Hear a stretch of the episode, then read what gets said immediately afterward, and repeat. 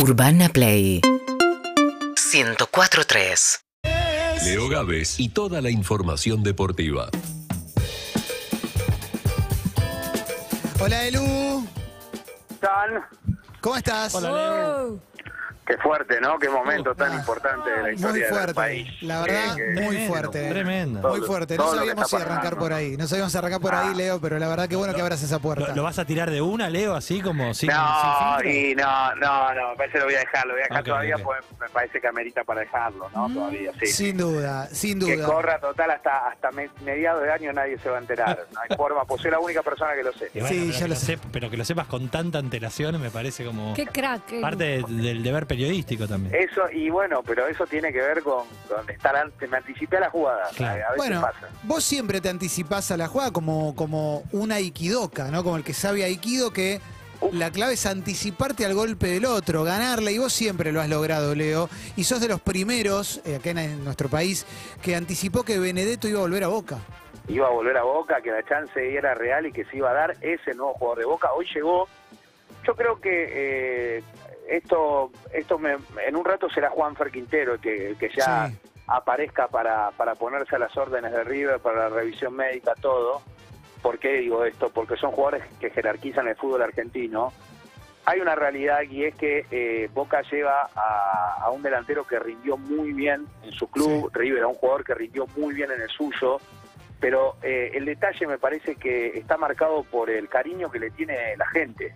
Hoy llegó Benedetto y la verdad que hubo una especie de, de revolución, ¿no? De llega un artista famoso a la Argentina y lo siguen las cámaras. Vieron que es ese esa esa cuestión que uno a veces lo ve cuando cuando llega un personaje importante al país o que lo van a esperar el 6 y de ahí va la revisión y está todo el mundo también y el tipo parece que no puede caminar por la calle La- Sí, claro. La sensación, Leo, es que él también lo necesitaba, ¿no? Como hincha de boca que es, Pero, digo. pero ¿qué te parece? Eh, él mismo reconoció en las primeras palabras que dio y contó que lo habían llamado, que él había dicho que todavía no era el momento para el regreso y después él mismo fue el que llamó a Riquelme y le dijo, eh, estoy con ganas de volver a jugar en Boca, tengo ganas de volver a jugar en Boca, era el deseo de él y Riquelme hizo con la dirigencia de Boca un movimiento eh, junto a Cristian Bragarnik, el representante de Benedetto, eh, de, de varios jugadores para que Boca termine entregando el dinero que hacía falta al Olympique de Marsella para comprar el pase. Sí. Eh, acá, acá hablamos de una erogación de dinero fuerte para la Argentina de millones de dólares y hablamos de un delantero que llega y que ha recibido como son recibidos los jugadores que han dejado una huella muy grande y nada más ni nada menos que vienen para jerarquizar el fútbol argentino. Alguno dirá, y no le fue bien en Europa, porque si no se hubiese quedado chocolate por la noticia. ¿En serio? Claro, y obvio, Sí. papi. Si hace 40 goles en el Real Madrid, en 20 partidos te quedas en el Real Madrid. Está claro que es así. Pero pará, Está- pero eh. Es cierto que es cierto que no le fue bien, que en Olimpia de Marsella tuvo un buen primer semestre y después no terminó cumpliendo con lo que amagó. Está bien, pero eso no implica que le vaya a ir mal ahora. Claro, ahí está la, esa es la gran diferencia de la cuestión. Es verdad que Juan Fer Quintero no fue a ser el 10 de- de- de- de- del Barcelona, fue a ser un jugador que intentó en otra liga, otro destino, ver si le podía sacar una parte económica buena y tal vez eh, generar un, un- un rato de buen fútbol. Y sí, ya sabemos que no están, pero para la Argentina son jugadores necesarios hoy. Ahora, igual, igual Leo, yo Sí. pienso, ¿no? En el caso de Juan, Juanfer Quintero. Gallardo, en un momento de Juanfer, lo tenía para ciertos momentos del partido. Sí, acá, sí. ¿Acá vos crees que va en la misma sintonía o es un tipo para arrancar el partido de titular? Yo creo que es un jugador eh, de 60 minutos. Hasta en China el promedio de fútbol ha sido de 60 minutos por partido. Es un jugador que no, que tal vez no lo tenés pleno todo el encuentro, pero cuando lo tenés en Sí, sí. su mejor momento es increíble, marca diferencia. Y es un tipo que sí, lo hizo un gol en Madrid, punto. Sí. Claro. Y alguno dice, bueno, Benedetto también hizo, sí, pero Boca perdió. Ujú. Porque, Sí, sí. porque River, la diferencia fue que ganó. Y los que, y los que tuvieron la, la, la posibilidad ese día de convertir y encima llevarse ese trofeo, el Piti Martínez es ídolo, Prato más allá de las idas y vueltas con la dirigencia para la gente es ídolo, y Juan Quintero también.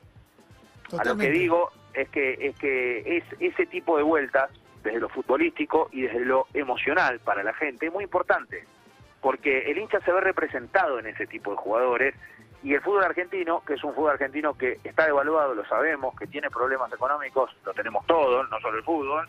Lo que digo es eh, hoy por hoy es realmente un, un, cambio fuerte y para bien me da la sensación en el sentido de que con estos nombres eh, otra vez hay un resurgir. Si vos ves los jugadores de River, si vos ves el plantel que está armando Boca, y yo te digo una cosa, me animo a decir que otra vez se meten en la pelea de lo que venga a nivel internacional. Porque uno dice, "Sí, Brasil, sí, Brasil es verdad, es una máquina de, de comprar, de dinero, de esto y del otro, pero pero ahora sí, estos equipos van a tener prácticamente dos jugadores por puesto. No, y te levanta el campeonato también un poco, ¿no? Eh, digo, por más que sea River y que- Boca, lógico pero que te lo hay- a ver, como eh, esto nos pasa mucho, ¿no? Al, al que tiene sentimiento por el equipo chico siempre nos pasa ahí, bueno, pero cada vez la diferencia entre Boca y River es más grande con es verdad. También es verdad. Sí, claro. Es verdad. Más allá de que muevan la mayor parte de la torta en un mercado devaluado, son los que siguen teniendo la, la porción, porque al resto se le fue, se la comieron, se acabó. Entonces, eh, eh, esa porción eh, se reparte con los más grandes. Los más chicos tienen que esperar y ver si alguna migaja queda y con eso ser ingeniosos y rearmarse. ¿Es el escenario ideal? No. ¿Ocurre? Sí, ocurre. ¿Ocurre solo en la Argentina? No, tampoco. Ocurre en mucha parte del mundo. El tema es que eh, acá me parece que con los movimientos que hubo en los últimos días, volvió como ese, "Epa, hay un mercado de pase que parecía que iba a ser importante y tiene algunos nombres interesantes, ¿no? Leo, Sí, ¿cómo estás? una Wilson. Oh, bueno, te quería ¿Cómo te hacer una... co- Bueno, bueno, no, hablamos después. Lo que pasa es que hacía mucho que no hablaba con vos. Upa. Escúchame, mi pregunta es la siguiente. Eh, ¿Solo pasa en este país que esté tan desconectado, digamos, la capacidad de, de dinero que hay? Y los jugadores que compran, o sea, los montos de los que se hablan, que claramente está todo en rojo, rojísimo.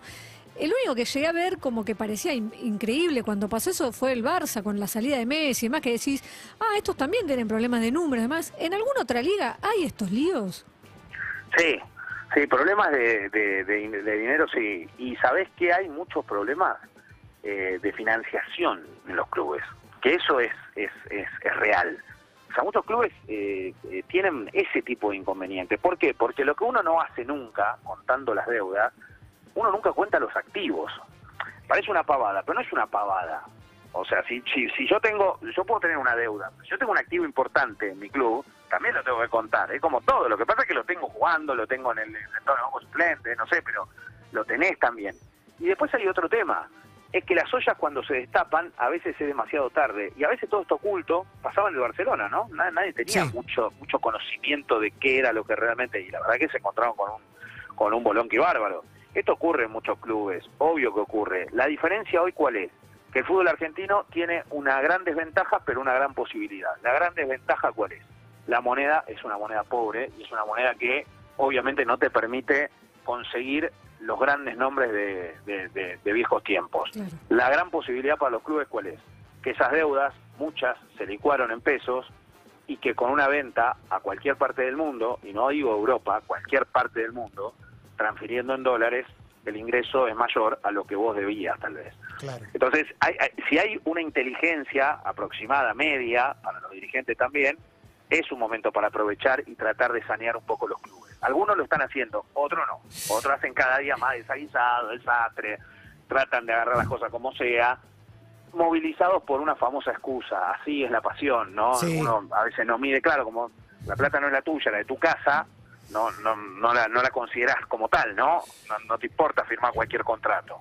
Leo, Eh, creo que, que tiene un poco que ver con eso, sí. para cerrar esta parte, tengo una mala y una buena. La mala es que te voy a pedir que, que- que cierres eh, la columna con algo que quieras agregar vos, que tengas alguna, alguna data más. Y la buena es que la vamos a cerrar en realidad, porque ahora vamos a revivir la nota con los Caligaris, que está buenísima Qué y que va a ser espectacular y que bueno, obviamente te une, te une la pasión con los Caligaris. Uf. Pero te pido, te pido si quedó alguna cosita por afuera, si querés agregar y cerrar con tu, con tu gracia y tu elegancia de siempre.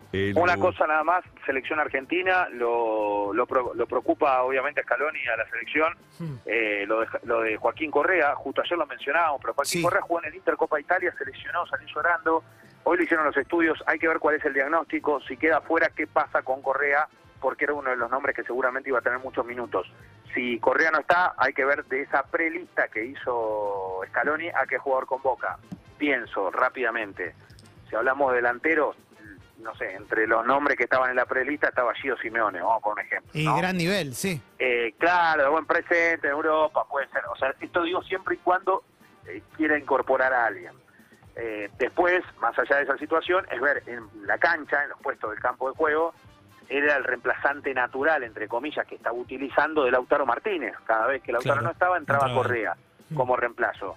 Veremos qué tipo de modificaciones puede llegar a haber, obviamente, sin Messi, sin Cuti Romero, más que nada pensando en los partidos de, de la selección argentina de fútbol, esto tiene que ver con los partidos de Chile, en el desierto de Calama, en la altura, Chile va a jugar allí porque después va a Bolivia y se juega la clasificación, por eso pone a la Argentina a jugar en la altura para ver si puede ganar, y del otro lado también aclimatarse, y después va a jugar contra Colombia, Argentina, esto será en Córdoba, así que el fin de enero y ya en el arranque de febrero teniendo la presentación de la selección eh, argentina. Y, y voy a contar mi buena, ¿puedo contar mi buena? Sí, por dale, favor. dale, Leito, dale, a full. La buena es tremenda, es, es, uf, muy fuerte.